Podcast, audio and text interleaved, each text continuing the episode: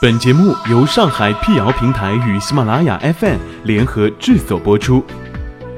让信息对称传播，让谣言止于透明。欢迎来到谣言侦探社，我是侦探猫皮尔摩斯，当然你也可以叫我皮仔。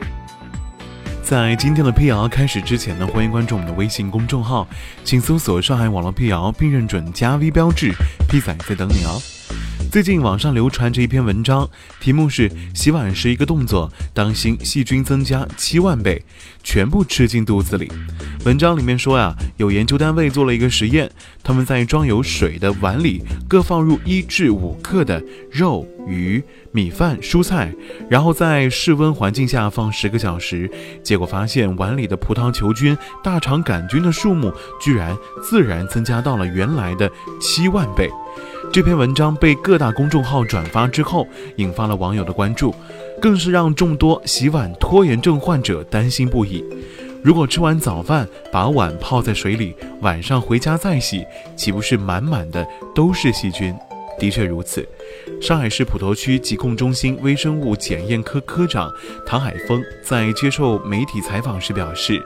长时间浸泡碗筷啊是个坏习惯，因为在浸泡的过程当中，食物残渣为细菌的繁殖提供了天然的培养基，每一代细菌的分裂时间在二三十分钟左右。也就是说，在一定的条件之下，一个细菌经过一小时的繁殖就会变成八个。经过十个小时呢，细菌的数目确实可以增加到原来的七万倍以上。那么，如果浸泡的时候加洗洁精，能够抑制细菌吗？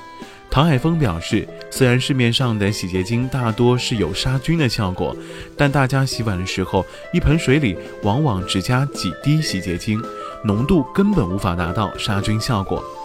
也就是说，用过的碗筷在水里浸泡久了，的确会导致细菌大量繁殖。即便是加了洗洁精，也无法完全抑制细菌繁殖。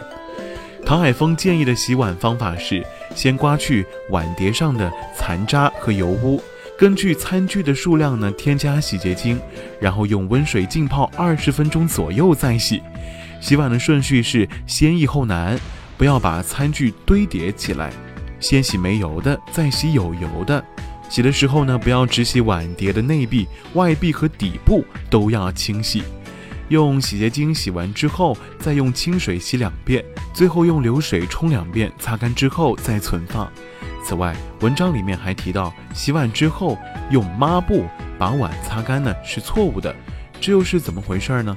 根据媒体报道。此前有机构在北京和上海针对厨房抹布做了一项实验调查，结果显示，在抽样的抹布当中发现十九种病菌，比如大肠杆菌、金黄色葡萄球菌，而单块抹布上的细菌总量最高竟达五千亿个。上海疾控中心微信公众号称，厨房里微生物最多的地方是洗碗用的海绵。洗碗海绵是厨房中微生物的温床，有研究显示，一块五乘五厘米的海绵上就有三千万个细菌，所以啊，一定要用专门的洗碗海绵和擦碗布，